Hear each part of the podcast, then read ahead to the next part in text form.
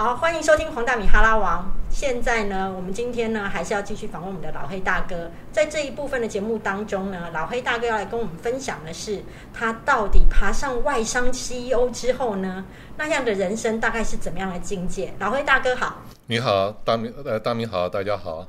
老黑大哥想跟你请教哈，像外商啊，呃，比如说你当时的薪水。大概是怎么样？包含在当上外商以及外派的部分，薪资大概是怎么样的情况？可以跟我们了了解一下吗？我在台湾做到 CEO，也就是台湾的那个薪水的顶了。呃，在那年是哪一年？那一年是刚好两千年，也就是整整二十年前吧。我的薪水是差不多是三十万台币。三十万台币很多哎。呃，其实他当时的算法不是说说多少台币，他当时他是用美金来计价了，他他就是算一个差不多十万到十二万美金年年薪之间，然后把它给啊反算回台币这样子。呃，不过这已经是在台湾能够做到的头了。那外派的话，通常每家公司的做法不太一样，但是其实也大同小异了，就起码薪水再加上一些呃津贴啦。呃呃呃，差不多是一点五倍到两倍，一点五倍到两倍，那等于说你的月薪大概是六十万。对我最后一任工作在外调，在北京换算台币一个月差不多是六十万。六十万非常的多哎。你所谓多是，我觉得是从台湾职场的角度来看很多，没有错。还是我还是讲那句话，我当时的年薪是用美金来算，是不到三十万美金，二十多万美金。在国际职场的这个职业经理人的的这个这个圈圈里面来讲，其实只能算中上而已。OK，所以所以很多人就讲说什么什么呃，那个薪水多低多低，其实国际没有低，低的是台湾。哦，这这句话好振奋人心哦！所以其实国际一直是没有低的，没有低啊。所以只有台湾是低的，只有台湾冻涨了那么多年呢。所以，如果年轻人他愿意跨出他的舒适圈，离开台湾，他的薪水是可以拿到高的。我一直都是这样鼓励大家这样做的。OK，好，我听到这句话，觉得好振奋人心哦，感觉上我就是好想去买一张机票就飞出去了。其实我在书里面我有用一个例子，就是说，你如果想想看，呃，王建民、陈伟英。他们以前在台湾是是职棒的顶顶顶了，他的顶的话，一个月薪水大大不了，我如果没记错的话，就是台币五十万吧。对。但是他一旦出去了，到了到了美国或者到了日本，他的薪水是几十倍、几百倍的这样翻呢。OK。所以他还是他，王建民还是王建民，陈伟英还是陈伟英，都是丢球的。没错。差别是他的环境啊。对。所以。所以我是我在书里面我是用这样子比较，就是说，如果你是一个大鱼的话，你就应该游到大池塘里面去。OK，没有错，我也觉得，就是说，你如果一直在小池塘，即便你是一个大鱼，你可能也是吃的要饱不饱。你你长不大，你长不大，对。你长不大，而且你的视野格局会局限。对，那这一部分呢，我待会要跟他跟大家再分享。可是我要先再走回老黑大哥那时候在外派，因为很多人都会觉得外派是一个非常美好的情况。但是我在你的这本书《老黑的 fire 生活实践》当中，其实你说，其实外派有很多不为人知的苦，可以告诉我们大家大概有哪些苦吗？我觉得，呃，最主要就是适应新环境了。尤其对我来讲，我也没有出国留学的经验，是。所以当我三十六岁第一次被公司外派到澳洲的时候，是我第一次比较长时间生活在国外。我一开始的想法跟你一样，我觉得好兴奋啊，好兴奋啊，当然啊。然后如果也是因为我的工作表现好，才才帮我争取到了一个外派的机会，所以我也觉得蛮骄傲、蛮自豪的。对。所以当我去的时候，我心里面也给我自己一个蛮大的一个压力，就是说我也不希望。表现超好，表现都让以前看看得起我的长官不失望，不失望。然后我又想说啊，难得一个台湾人可以被派出去啊，我不希望人家看低台湾啊，对不对？台湾音啊，要要要得丢冠军啊，对吧？所以，但是一去发觉就不是那么回事哦，不是那么回事，为什么？你他当时澳洲跟台湾相比，不管它是的市场的这个呃。这这个大小啦，或者是复杂程度啦，公司的这个业务的复杂程度啦，人员的多少，完全就不是一个比例。我又急着想要表现，所谓的不是一个比例，是指说你本来期待它是一个很大的市场。我原来就知道它是个很大的市场，但是没想到它大大成那个那个模样。等于说，你这一条小鱼不小心游到了澳洲的时候，好大一个池塘，让我看不到边，吓到小鱼了。吓到小鱼了。然后再加上我以前在台湾的时候，然后我的英文很棒啊，大家都说对怎么样？啊一到澳洲，他们那个讲话那个口音又重，然后等我搞清楚他们在讲 A B C 的 E 的时候，我已经隔了过了好几个月了。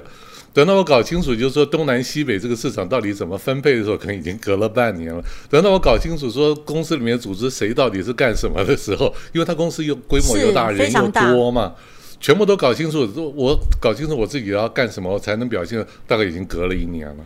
哇，所以你的前一年都在热身啊，我听起来对是在适应环境对。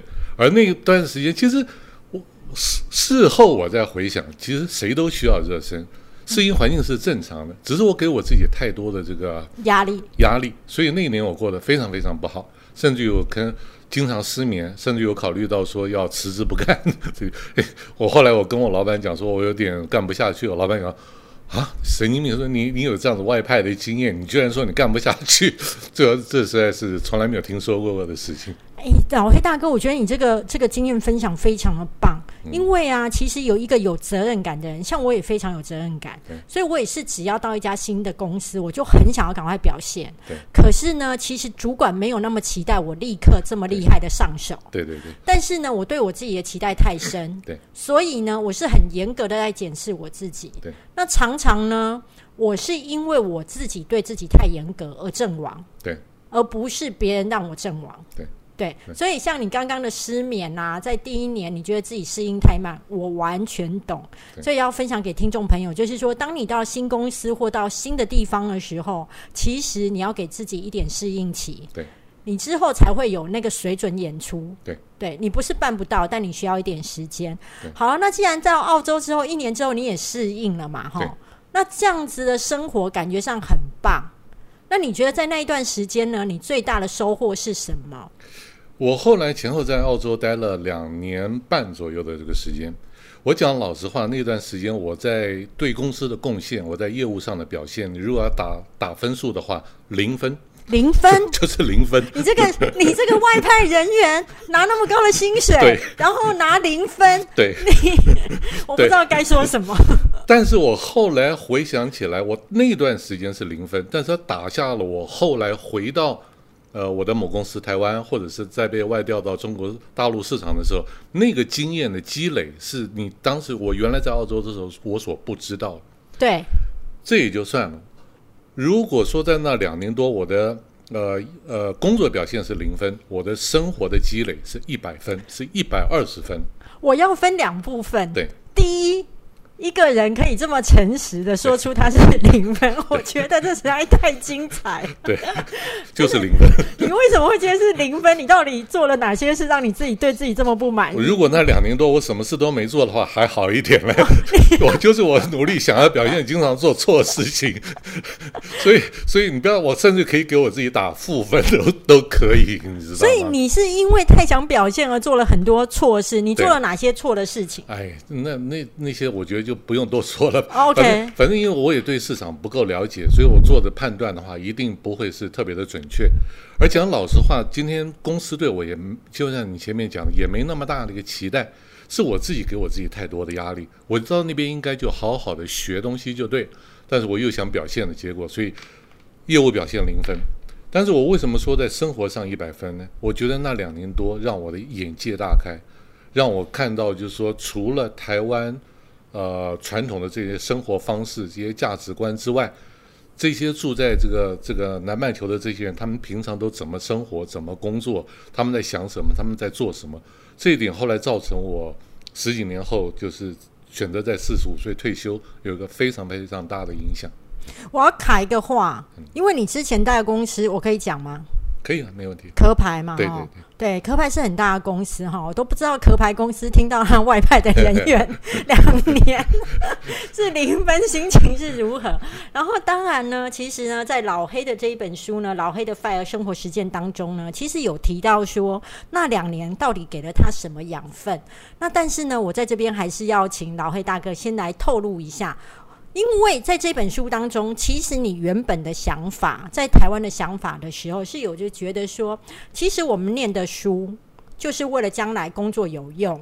那我们将来工作就是为了生活，对所以到最后呢，等于我们这一辈子不论念书或是工作，都完全我们活下来、出生就是为了工作对。对对你本来是认为这样，对对对但是你后来去了澳洲之后，其实颠覆了你很大的想法。对对对。对，那你有怎么样的颠覆？甚至你在澳洲人身上学到了什么？对我觉得你刚才已经把它总结的很好了，就是我从小到大就认为说，呃，我们我台湾人的呃呃传统价值观就是生活为工作。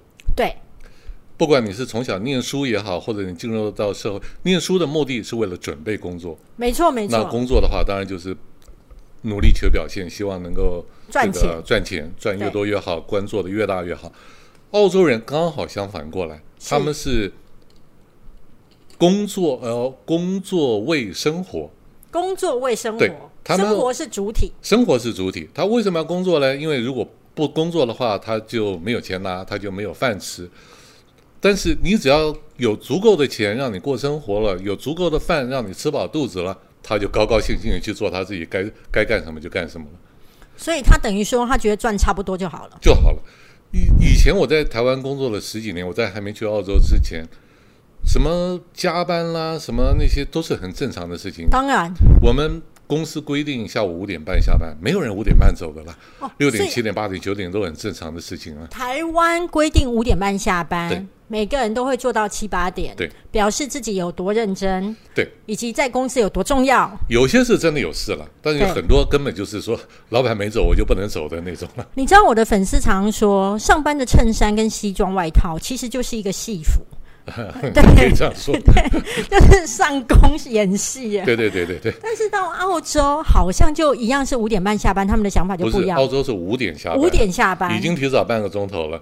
然后你到了五点零五分的时候，公司里面连一只鸟都没了。连一只鸟都没有所。有人都走光光了。时间一到的时候，大家就搬就就是收拾东西，然后你路过那些，如果还还有人坐在那个那个那个位置上的话，他就会丢下一句话说：“怎么样，家庭不温暖吗 就会就会嘲笑一下、闹一下？”。对对可是你刚刚讲说连一只鸟都没有，对不对？但是我觉得你是说谎的，因为一开始呢，你这一只台湾的鸟呢，是对于说五点下班有一点茫然的。对对对，对 我我就是五点零五分还坐在位置上，然后头一看，哎，一只鸟都没有了，赶快收拾东西走人的那个。对，所以你一开始对这样的生活是不习惯我，一开始很不习惯，说怎么会这样子呢？而且突然一下，你的生活上又多出来很多时间，超多的。对对对，那我以前我在台湾的时候，你你七八点钟下班回家，到底吃个饭、看看电视就睡觉了嘛。那澳洲你五点钟下班，尤其他们夏天到了晚上八九点才天黑的，那那段时间干什么呢？诶，嗯我就开始想出很多其他的事情了，比方说 barbecue 啦，比方说打高尔夫球啦，比方说呃跟老婆去什么地方走走，看看博物馆啦之类的，就是生活跟工作之间突然之间开始变得融合了。是，然后渐渐渐渐，我才发觉到说，澳洲人他们的假期特别多，对。台湾也有假，但澳洲人的假期有多多啊？呃国定假日其实跟台湾差不多，是但是它就是公司给的假期。一般来讲的话，一年大概都有一个月左右的时间一，个月。对而且从新人开始就有那么长。那台湾的话，像我们做了十几年，也算是个老鸟了吧。对，那一年也有个大概两三个礼拜吧，是但很少很少有人把它给修完呢。会怕啊，因为我怕我回不来。对，对外人都有这样窜对，澳洲人的话，一天绝对不会把你给漏掉。对，所以你在办公室里面，你你大家凑在一起，在台湾大家凑在一起，白天就是讲公司，没错下，了班去去吃饭也好，去还是在讲公司啊。哎就开始骂老板，对，骂老板，骂老板是很重要还的。还是讲公事。对对对，澳洲人不是骂老板跟骂公司蠢，好不好？这两大主对轴对。对，但还是公司啊。对，没错。重点是，可是澳洲人真真连在办公室里面，他们都不讲公司，大家在那个饮水间里面讲来讲去。最喜欢讲的话题就是说，哎，我你上个周末去哪里玩啦？我下个月度假要去什么地方玩？大家都在讲出去玩的事情，是都在讲度假。那久而久之，我也受到这种气氛影响，然后我的生活上也有也有改变，我就渐渐渐渐开始融入到他们的生活方式。嗯，然后那个生活方式后来也就慢慢慢慢演变成我对于工作跟生活之间一个平衡的一个一个新的价值观。应该是说，很多人是在退休之后才发现，说自己呢不太会规划自己的人生，还有自己规划自己的时间，但是呢很擅长呢，就是处理好公司的 schedule。但老黑大哥呢，等于是在澳洲的那段时间呢，突然呢，他被迫因为环境的关系，五点之后呢，他必须开始安排自己的人生，让他提早学习如何安排自己的生活。但是呢，我还要再揭开另外一个秘密，在他的这本书当中，《老黑的 Fire 生活实践》这本新书当中呢，有一段我非常有共鸣，就是呢，老黑大哥说，其实一个主管他会很会做事。但他可能不太懂得处理他的生活细节。对我看到这一段的时候超有共鸣。在老黑大哥分享之前呢，我先分享一下我的，因为我以前是新闻部的主管，然后等于是被伺候的好好的，任何行政，比如说订机票、订饭店，都会有行政部帮我处理，我只要动动嘴就好。然后呢，甚至呢，因为工作太忙，所以呢，收拾行李呀、收拾什么家里这些东西，我都不会做。可是后来呢？等到现在到一般企业，生活呢变慢了，然后再来就是没有那么多人伺候我的时候，哎，我发现我处理生活的能力其实是很低的，哎，对，而且乱七八糟，对，你就被宠坏了，我被宠坏了。那老黑大哥，你会写出这一段体悟，你一定也有被宠坏过，对对 对。其实也就是当我离开澳洲那年，大概三十八九岁吧。对，我被派到呃，我就我没回台湾，我就直接被派到中国北大陆。那中国大陆，他那个位置原来都是老外在做的，所以他有一个业务助理。对，就是专门，其实就像秘书型的人了。没错，没错。当时我一过去，我还想，哎，我需要一个助理干什么？嗯，但是既然已经有了，所以当然你要把那些什么，像什么呃出差啦、规划啦、订票啊、订票啦那些事情，当然自然而然就交给他。还有行程安排。对对对，然后那那个两三年结束，我我就被派回到台湾来，台湾台湾的 CEO，对，也是有个秘书。没错。那我也。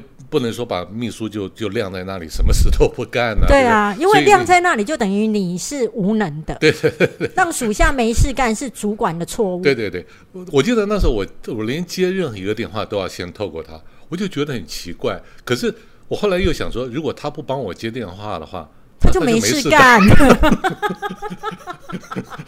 是问问题就在这个地方，所以那几年也不是说我想被宠坏，我是被迫，所以这些事情就就被宠坏，然后每个月到月底要报账什么东西的时候，自然而然也就变成他的事情了，对，就拿给他。然后再隔了几年，就是四十五岁我退下来之后，我才突然发觉到说那段时间对我后来的生活造成一些影响，我什么都不会了，知道吗？就是就是票啊，什么都没办法，这些都不会了。就这，然后或者是说安排一些什么行程，我就突然觉得说自己好像一个生活的白痴一样，也是花了一段时间才慢慢给给给找回来。所以我对于当然有些大老板了，你真的一定要叫他去订票什么，他或许真的不应该把时间花在那些地方。但是我觉得对所有的上班族来讲，就是说不要忘记，你一定有离开职场的那一天。嗯，你不你不用四十五岁，你六十五岁也要退休。就是等于说，你要好好的学习如何当一个人，对对对，然后处理你的生活，对对对，才是你一辈子的代办事项。对对对对，工作只是生活的一部分，你不要把它这个以客导客为主了。OK，好啊，那这样子呢？刚刚已经稍微提到了，澳洲给你这么大的收获，那这样子北京的外派，对，这么高的薪水，对，那你一开始适应吗？我觉得经过了澳洲那两三年之后，我就功力大增。这样，OK，我是说在工作上的真的就功力大增了。是那什么大场面、什么大市场了、什么多复杂组织，我都见识过。对。那我再从一个不熟悉的呃文化环境进入到熟悉的文化环境，是都讲中文嘛？所以那段时间，我觉得我是大展身手。OK，就是。如果你自己给分数的话，我觉得在工作上我起码给自己九十分。哇，九十分很高。对，我觉得那段时间，而且那那那个时候是呃一九九八年的事情，我还记得。呃呃，公司在中国大陆也是刚草创没多久，对，就百废待举了。所以我过去在台湾的经验，在澳洲的经验，在那边就几乎是完完全全就就可以施展开来了。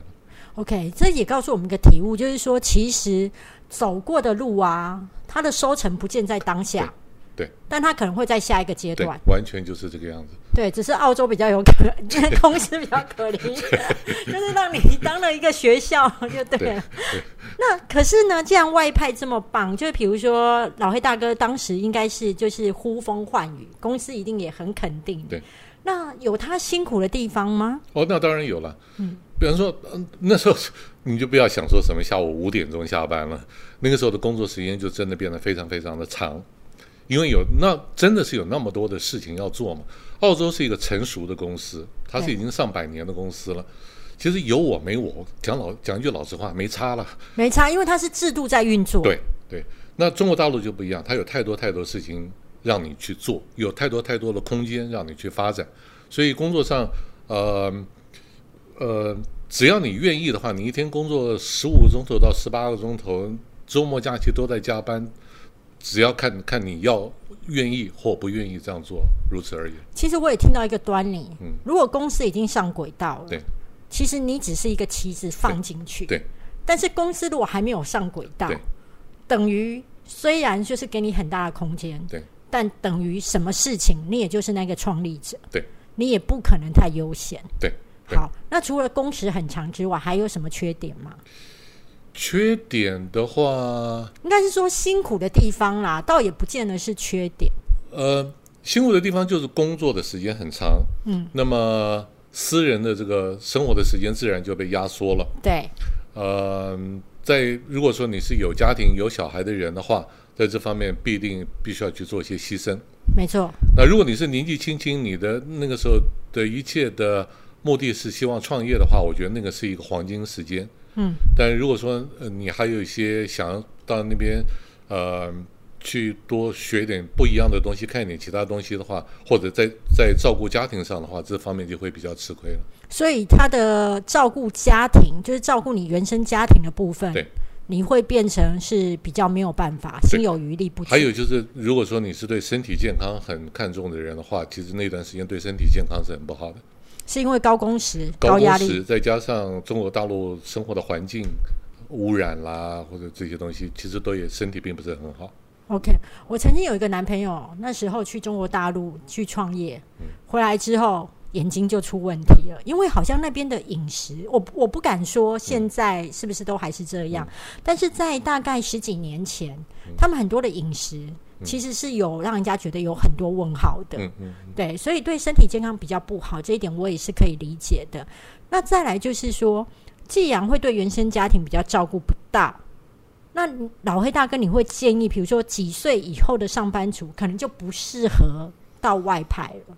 我倒不会特别去讲年，当然是越年轻当然是越好了，因为啊你能够承受的压力，你能够承受的这些挑战一定是越多。对，可是如果说你因为在台湾的工作碰到了瓶颈也好啦，或怎么样，就算你已经是三十五岁、四十岁、四十五岁，你你，台湾这边的机会有限，你必须到那边去。我我也我也会鼓励你去啊你，去那边，只是说你去的时候，你心里面要更清楚知道说，我现在处在人生的什么阶段，什么事情对我重要，什么事情对我来讲是不能牺牲的。嗯，那你有这样子的一个一个呃理解的话，我觉得任何年纪都都没有关系。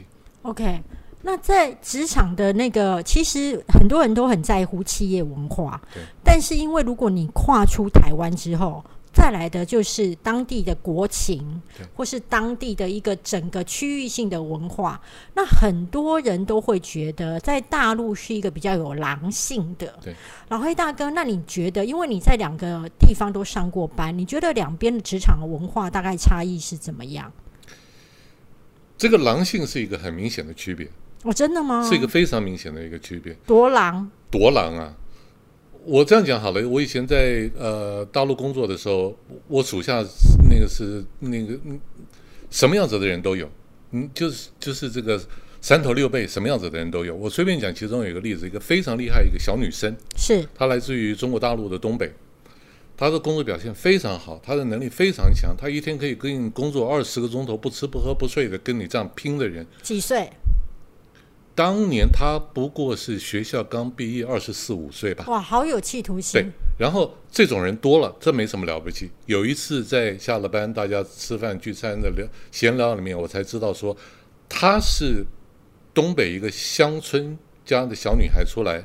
她之所以能够出来，是她那个村子里面的人集资，所有人帮她出钱，她才有能力离开村子里面去念大学的。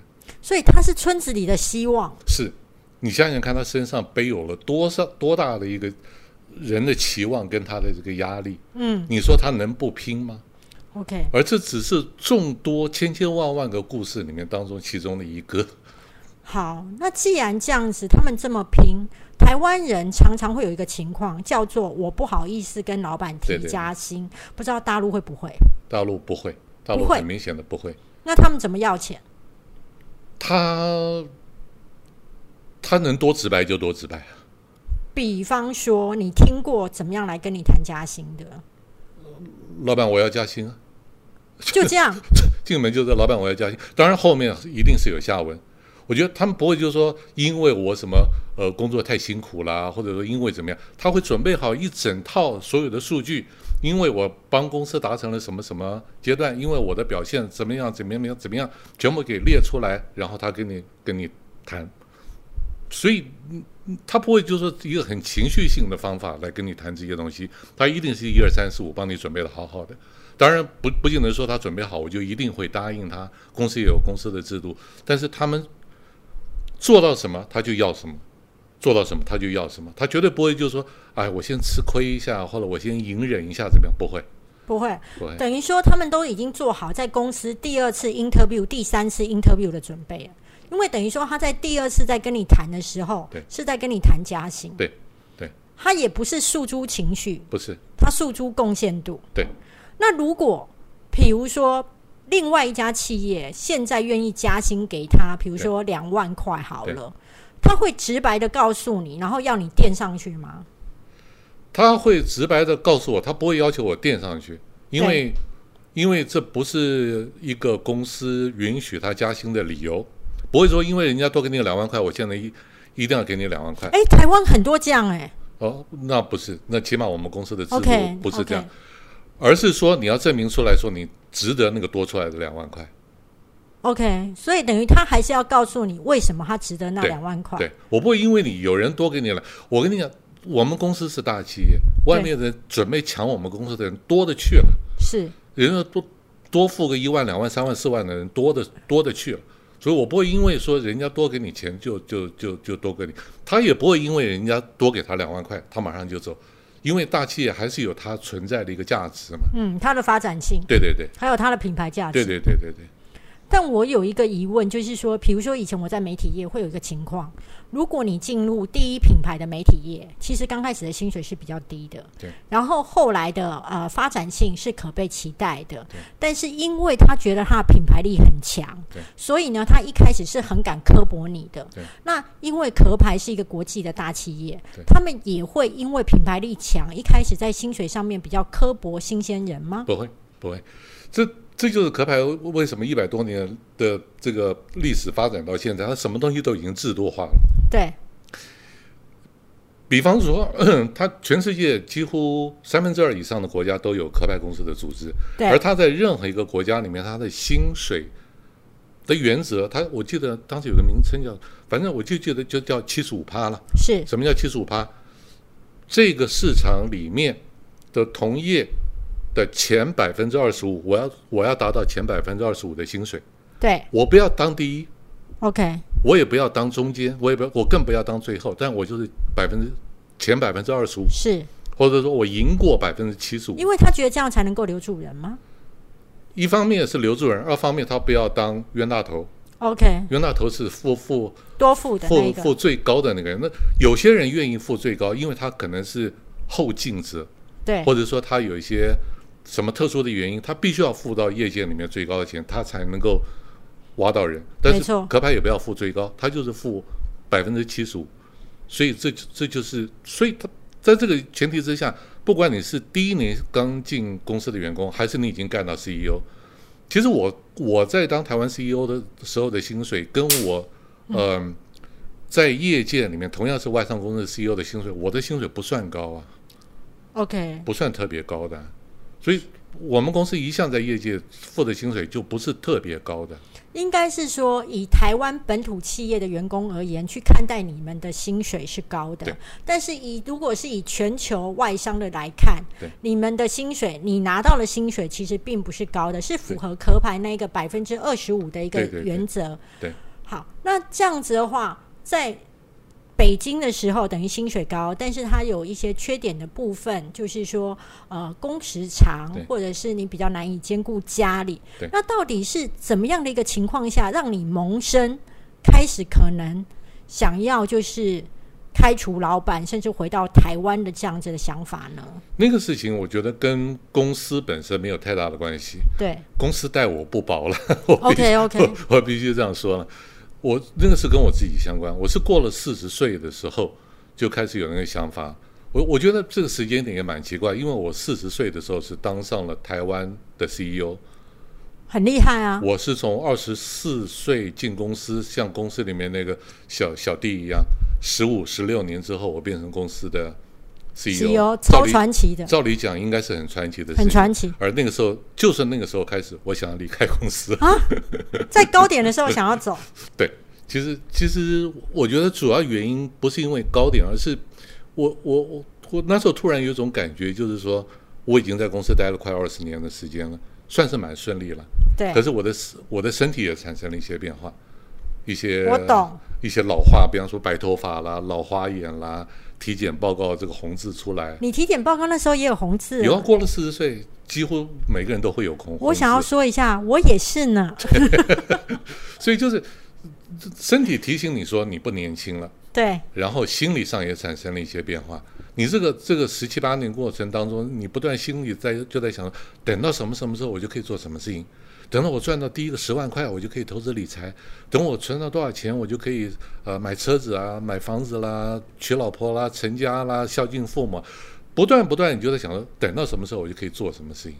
而四十岁那年，当我做到公司的 CEO 的时候，我就想，如果我在现在不做点什么改变，另外一个二十年很快又过去了。对，而且后半场的二十年是飞快。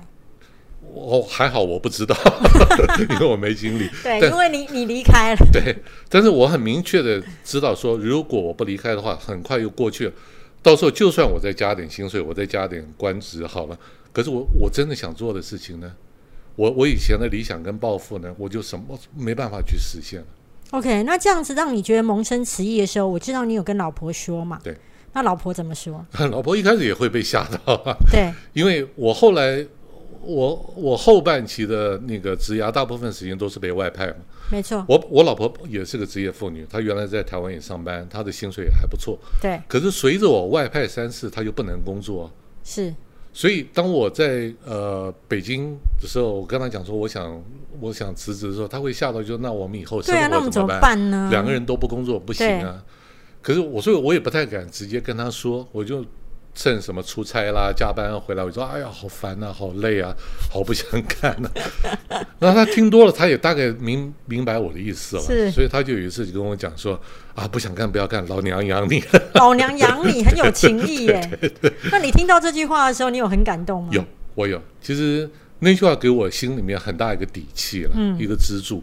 我虽然没有真的后来被他养，但是表示说他在精神上他是支持我去做这样子的一个事情的，所以夫妻之间，你觉得互相支持是很重要，非常重要非常重要。尤其是当我想要提早退休的时候，OK。那这个时候，我知道你那时候在北京已经有买房子对了。对，那你如果要退休，那应该你是一个台北人嘛？对。怎么会来高雄买房呢？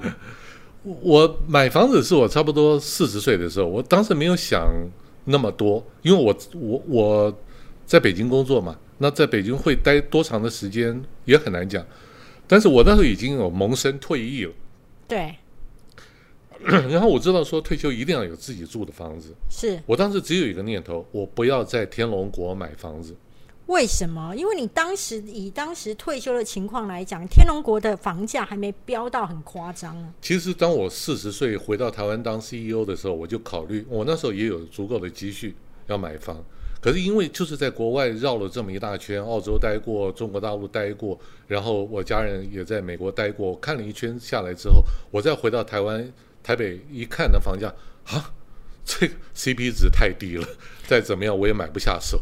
就等于你见过海外的视野之后，知道国外的房价，还有国外那样房价之下它的那个房型还有品质，你再看台湾的这些鸟笼，你就觉得哎，这样太贵了。对，这样实在太贵了，所以我就觉得说，好，我如果一定要在台北工作，可以，那我就在台北租房子住。但是我觉得那那个钱我实在买不下手，所以我那几年我就租房住。然后到了呃中国大陆，我萌生退役，我然后那时候北京的房价不算高嘛，我就买了那个房子。我想说，买了房子不见得说一定要长久住，我以后可以卖啊，是所以我就买了。然后我也的确住了好多年，因为我我退下来我没有马上回台湾嘛，我又在北京多住了五年的时间。是，然后那房价哎莫名其妙就涨了，但也不在原来也不在我的预期之内，涨了，赚了。但是讲老实话，你你没有卖掉之前都不算赚对钱，对，都都假的啦，那都假的。或者我卖了，如果我把它花在另外一个更贵的地方，那也都假的，那也都假，那不是因为因为。等于说你用你原本的卖掉赚到的钱去买更贵的，你身上还是有贷款。不但没赚，你还赔了。没错没错，所以我那时候就后来决定回到台湾来，因为我我妈妈年纪也大了，然后北京的生活环境也变得越来越糟糕，我就想回台湾的时候，我第一个念头就是说我千我绝对不不要再回到我老家去买房。嗯，所以我那时候我开玩笑，我就说拿出台湾地图，然后我就射个飞镖，一不小心射到高雄。乱讲，对了，是乱讲。我当时就趁假期，我就回来看了好几个地方。对，我先考虑，很多人不是讲说退休住在花东吗？我也曾经考没错没错，好山好水，对，可我后来我发觉我还是一个城市少年了，所以我实在没有办法去 去去做那个耕田呐、那个那个，所以我就放弃掉了花东。然后我就想说，我还是想住在城市，然后我喜欢旅行。在这边我先打个岔，让嗯老黑大哥喝个水，然后我讲一下，就是我也不鼓励大家呢去花东，因为呢。花东，我有些朋友呢，就是先去花东居住了，但是他发现有一些很大的问题是在于说，花东他常常呢要去哪边，他没有公共的交通运输，所以呢老人家一定得开车，那这样对他而言是很不方便了。还有你要想说，如果你觉得在花东地区呢是很好拦计程车，那我觉得其实你跟我一样，都是一个都市的笨蛋。在花莲那么呃长的地方的时候，其实只有外地人会叫计程车。还有在医疗的部分，老人家很在乎医疗。那医疗的部分虽然有，但是你要住在医院附近是很难的。所以呢，花东的退休梦呢，可能你必须先打消。好，那老黑大哥，那你舍弃了花东之后，你也评估自己是都市人，又很爱旅行，那再来呢？我就挑都市啊。那你去除掉了这个呃台北之后的都市，其实选择也不是很多啦，对基本上就一个台中，一个高雄了啦。对 那 你把台南放哪里？台南其实我我是成大毕业的，其实台南我很有感情的地方，对呀但是它的交通尤其比较挤啦。那时候尤尤其我经常需要需要出国旅行，OK 它没有国际机场，OK，所以我考虑到了国际机场，然后再考虑到了这个捷运。当时高雄是全台湾唯二有捷运的地方城市，然后它又靠海，我喜欢海，OK。所以我就选高雄了。对，好，那选了高雄呢？呃，你就是立刻退休吗？呃，没有，我现在讲的这个事情已经是我退休五年后的事情。五年后了，对那时候我对对，才开始呃，就决定说要回台湾来，然后我选择了高雄，我就趁一个趁一个假期，我就跟我老婆两个人一人背一个背包，就就搭了个搭了个高铁到到了高雄来，就随便找了一个呃房总就带我们去看房。其实我高雄人生地不熟，是完全不熟，他就带我看了几个房子，一看到我就我现在住的这个房子，我当时进去看了大概一个钟头的时间，然后我觉得各方面条件都还算不错。第二天我就搭飞机回回北京去了，在北京打了几个电话，我就买了那个房子。这房子就是我现在一住住到现在十年的房子。那时候看房一共只看了一个钟头。因为人生地不熟嘛，然后又觉得就是你能够看房的时间也就只有这么多了。一方面是这样，二方面也是因为那因为工作的关系，在外面漂泊时间久了，其实我我在那呃外面的时间，大概十年当中，我搬过十次家。对，其实讲白了，我人需要的东西是大部分都是身外之物，那些根本就不重要，你知道？没错，所以你我就很清楚说，居住环境我要的是什么，我不要的是什么。所以我觉得一个钟头对我当时我来讲的话，我已经够了。OK，然后你就买下来了。然后我就买下来，我住到现在住了十年，我非常庆幸我当年的决定。OK，我们现在在录音的地方呢，其实就是老黑大哥的家。那这个拉比呢，我刚一走进来，我就觉得非常的赞叹。在台北呢，要有这样等级的房子呢，你要是没有个三四千万，基本上是办不到。而且我还是客气话。然后刚刚老黑大哥有告诉我平数，我可以讲吗？可以啊，可以哈、老黑大哥家是九十几平还是八十几平？九十多平，九十多平。但你们知道吗？当年他买多少钱吗？多少钱？一千多万嘛，对，一千多万，还不到一千五百万。还不到一千五百万，是不是会让大家气死？就是哇，这么大的房子，然后一千多万，现在高雄的房价也已经没有像过去那样便宜了。好，那这样子的退休人生，落脚高雄之后，你有在调试过吗？嗯，我觉得最主要的调试是在刚退下来的第一年，那时候我不在高雄，我在北京，那是在心情上面有一个蛮大的一个转折，也还是会比较惶恐一点。嗯就是说我虽然有一定的积蓄，可是我也不知道说那积蓄是不是真的能够让我长长久久的过日子，对，而且我又不小心活到一百岁，怎么办？对对，很容易啊，现在很容易。对，可是还好，就是经过第一年的呃生活上面的实践，我发觉到说，其实你单单只是生活上面的食衣住行所需要的花费，比我原来所预想的花费还要更低。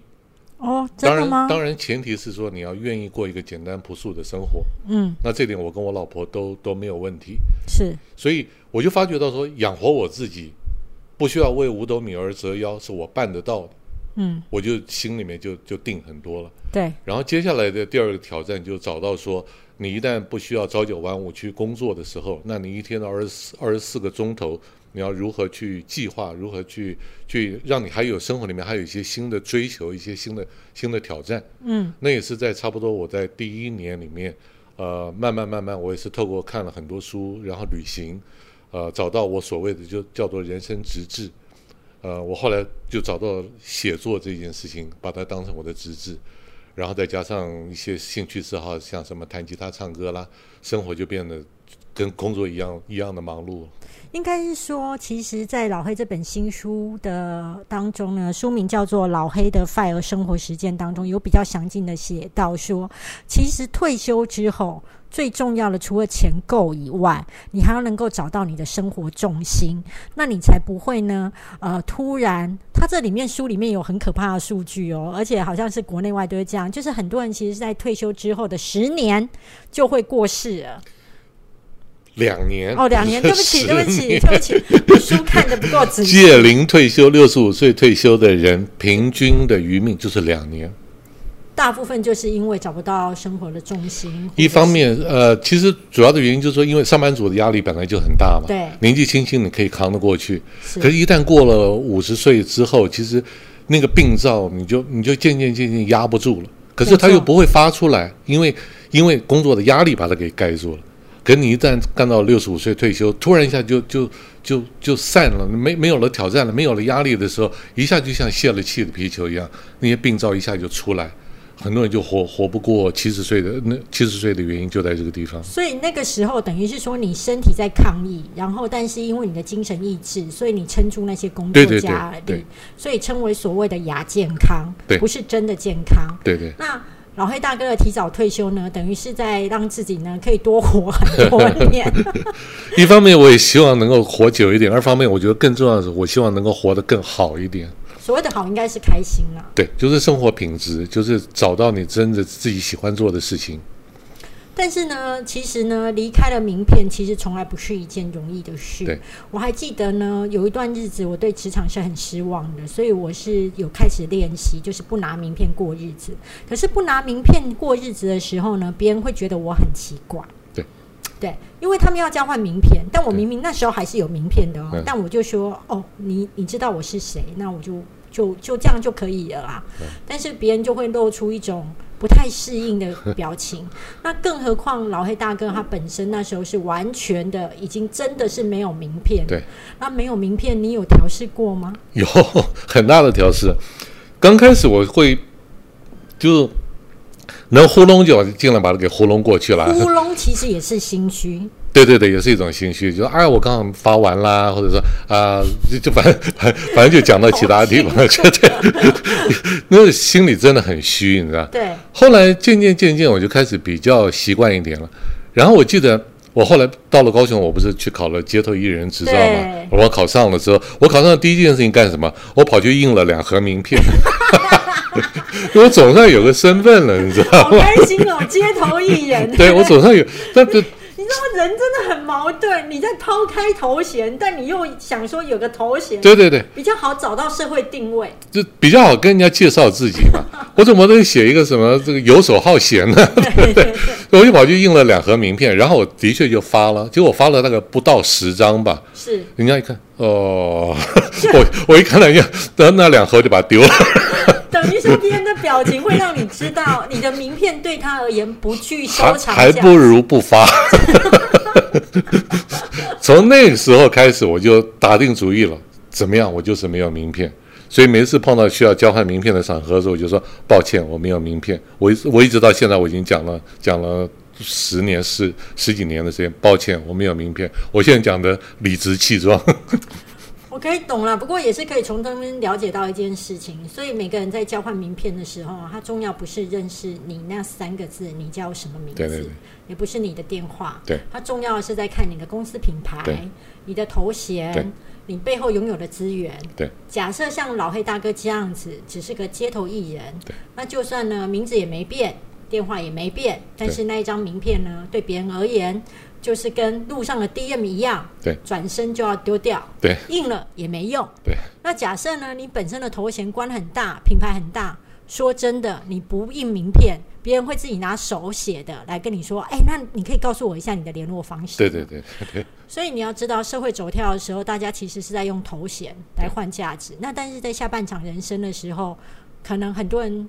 跟我跟老黑大哥一样，都会不想要这样过日子。对，但是呢，没有名片呢，好，那你调试了。可是其实路人呢，没有调试好啊。当你在街头演唱的时候，书里面呢，老黑的《Fire 生活实践》这本书呢，有一个很精彩的故事，就是妈妈跟小孩是怎么样评断你的。我在我在爱河唱歌嘛，那个环境，反正我是晚上唱嘛，所以都黑黑的。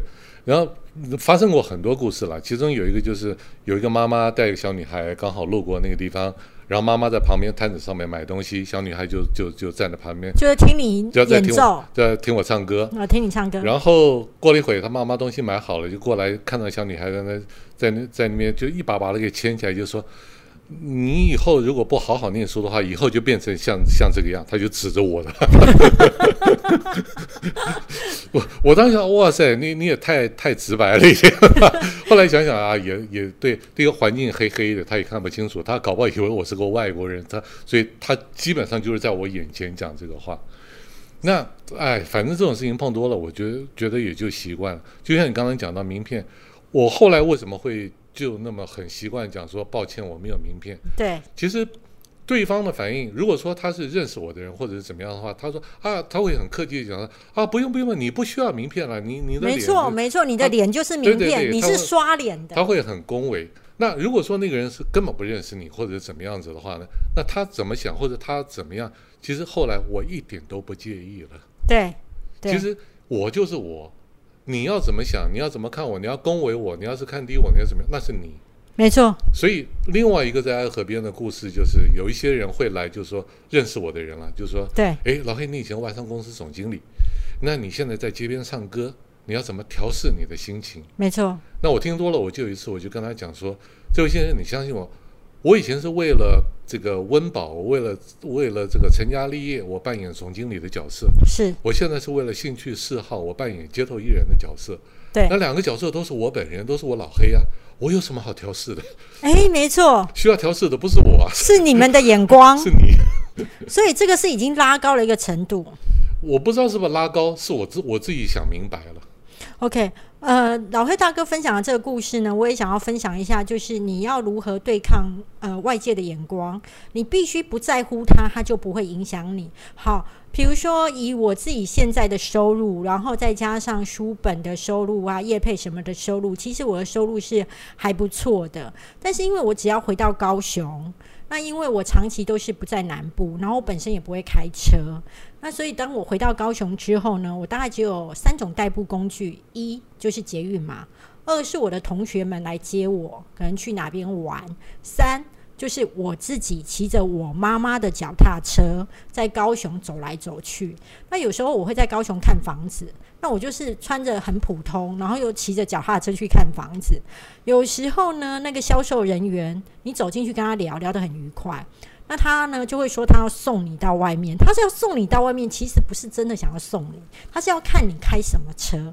那我都会默默的就开始骑上我的脚踏车，之后我就不太会接到电话，大家就会觉得我是来乱的，你知道？可是对我而言，我不不以为意，因为我觉得。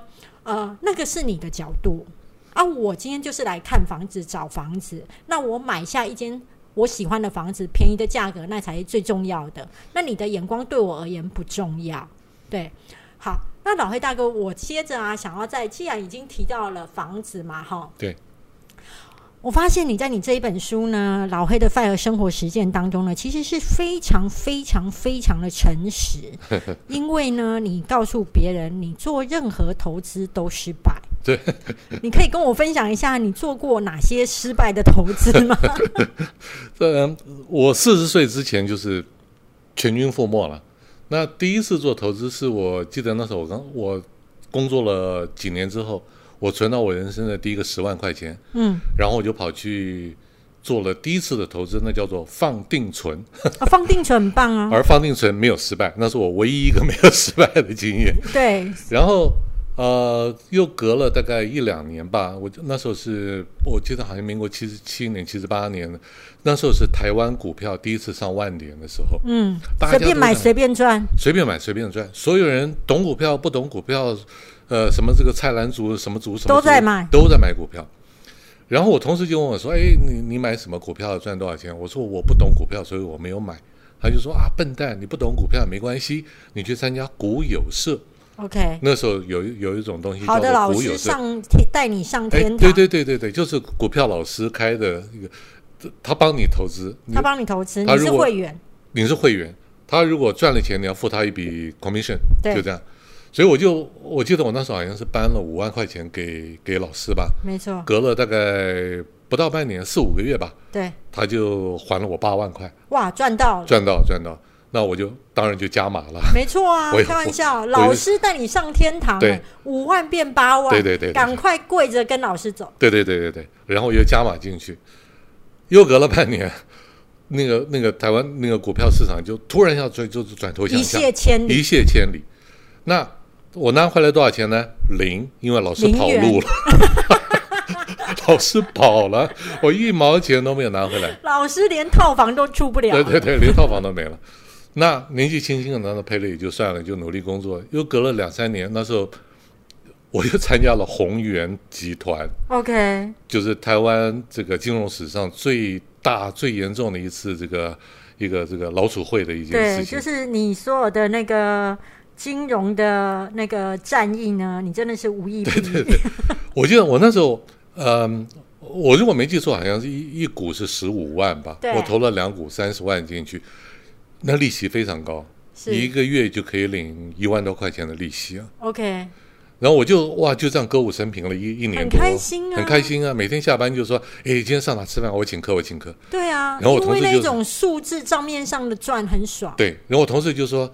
不不，我请我请，因为大家都投资宏源，大家都在，每个人都想要就是分享，有没有赚钱的感觉？对对对，然后 一年多之后，那宏源那结果你你就知道了，反正就跑了嘛。对，那年纪轻轻那赔就算了，然后 然后就开始考虑要结婚了，那时候已经过了三十岁了，然后呃，我一直都都住在我爸妈家里面嘛，嗯，为了结婚就跑去戏子。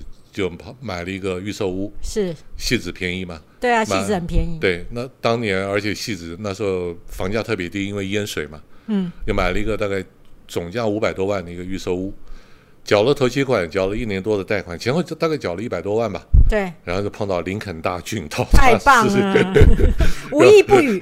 然后就一夜滑坡，然后刚好就碰到公司要把我给派外派到澳洲去嘛，对，我就把那房子断头卖了，好像拿回来了三十万吧。OK，就一百多变三十，一百多变三十，亏很大。然后就到国外待了五五五六年，回到台湾来，四十岁就是我我当 CEO 的那年。对，本来想买房的，一看那房价我就不买了，不买了，钱怎么办呢？就跑去开了一个银行账户，就问那个李专授现在投什么？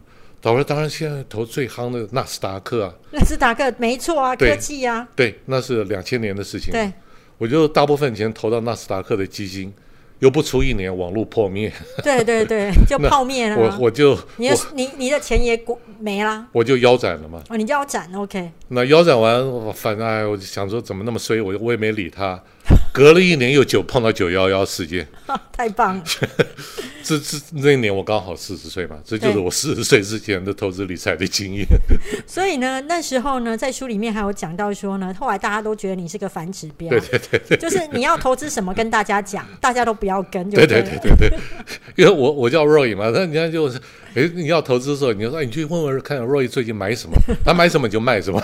对对你问他最近卖什么，他最近卖什么你就卖买什么，没 错没错。绝对不会错。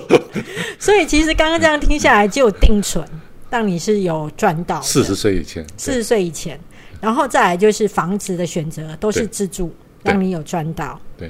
那如果说呃，最后要来跟大家分享一下，你在经过这么多呃惨痛的缴学费的失败的投资经验之后，你觉得你现在对于投资的态度，你是用怎么样的呃选择跟心态来跟大家来分享一下说走过这样子跌跌撞撞的路，那你现在修正成怎么样来做投资？我觉得两句话，就两句话，不管你几岁，或者说你不管你你有没有像我一样同样的这个投资失败的经验，我觉得我我是在四十岁才学到这两句话。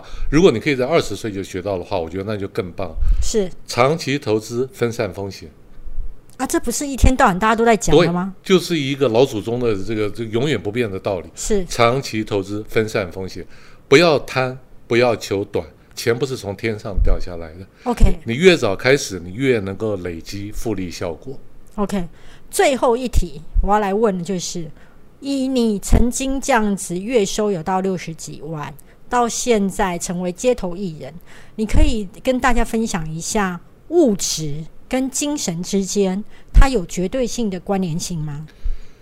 嗯，有在一定的程度之下游。嗯，你今天如果是一个吃不饱穿不暖的人的话，那你的精神世界也绝对不会很富足。没错，但是你一旦达到了温饱的境界之后，这两个事情之间的关系就淡很多了。不是所谓的正成长。完全不是这样的一个正成长。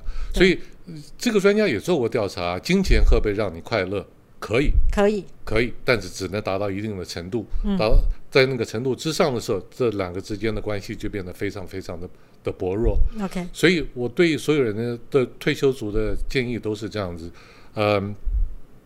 你你愿意过一个简单朴素的生活，你在物质上不要要求很多，之后你就会有更多的余裕，不管是在金钱上、在时间上、在心思上，可以让你去追求更多精神上面的满足，也就是真正的快乐的生活。OK，谢谢老黑大哥今天替我们带来这么精彩的节目，让我们提早了解到说，如何你还是在一个高阶、中高阶的上班族的时候，其实你现在可能就要开始思考，要怎么样呢？除了打理公司之外，也要开始打理自己的人生，以及呢，就是不要把所有的精气神都放在公司还有工作上面，因为呢，你可能呢就会在退休之后两年内呢，你可能就会往生。好，那今天谢谢老黑大哥来跟我们大家分享这么多，谢谢老黑大哥，谢谢大米谢谢谢大家感谢，拜拜拜拜。